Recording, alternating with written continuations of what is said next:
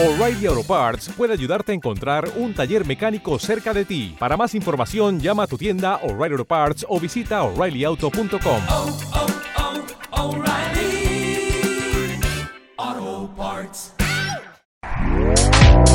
Este podcast forma parte de Evox Originals. Disfruta de este avance.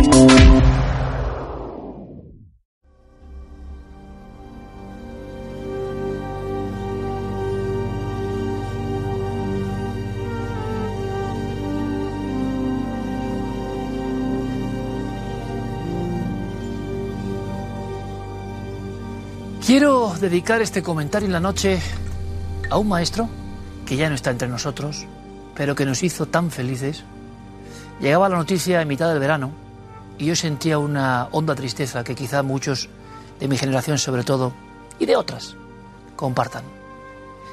Resulta que Francisco Ibáñez, el creador de Mortadelo y Filemón, del Botón Sacarino, de Rompetechos, de Trece Rue del Percebe, de tantas, de Pepe Gotera y Otilio, Qué retrato, ¿eh?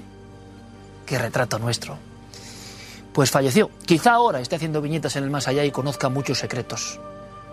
Productor estajanovista de la factoría bruguera, de la que hemos mamado tantas cosas los de mi generación.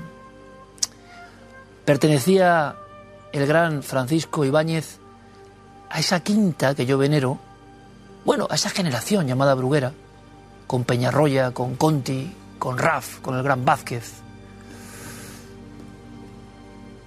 con Jorge, con muchísimos. Los grandes caricaturistas españoles, autores del TVO, TVO, yo veo, y también diminutivo del TVO mítico, que fue una de las primeras publicaciones de este tipo. Íbamos al kiosco ya a final de los 70, ¿no? Y aquello era increíble. Escobar, Zipizape, mi favorito. Muchas veces hablaron de misterio y de ovnis porque eran un reflejo de lo que pasaba en la sociedad. Y les conté alguna historia del mundo de Bruguera y nuestros temas. Pero me sentí muy triste, sí, es como que Ibáñez iba a estar siempre. Siempre que había un mundial, siempre que había una olimpiada, siempre que pasaba algo, Ibáñez ya se adaptaba a la actualidad. ¿Te está gustando lo que escuchas?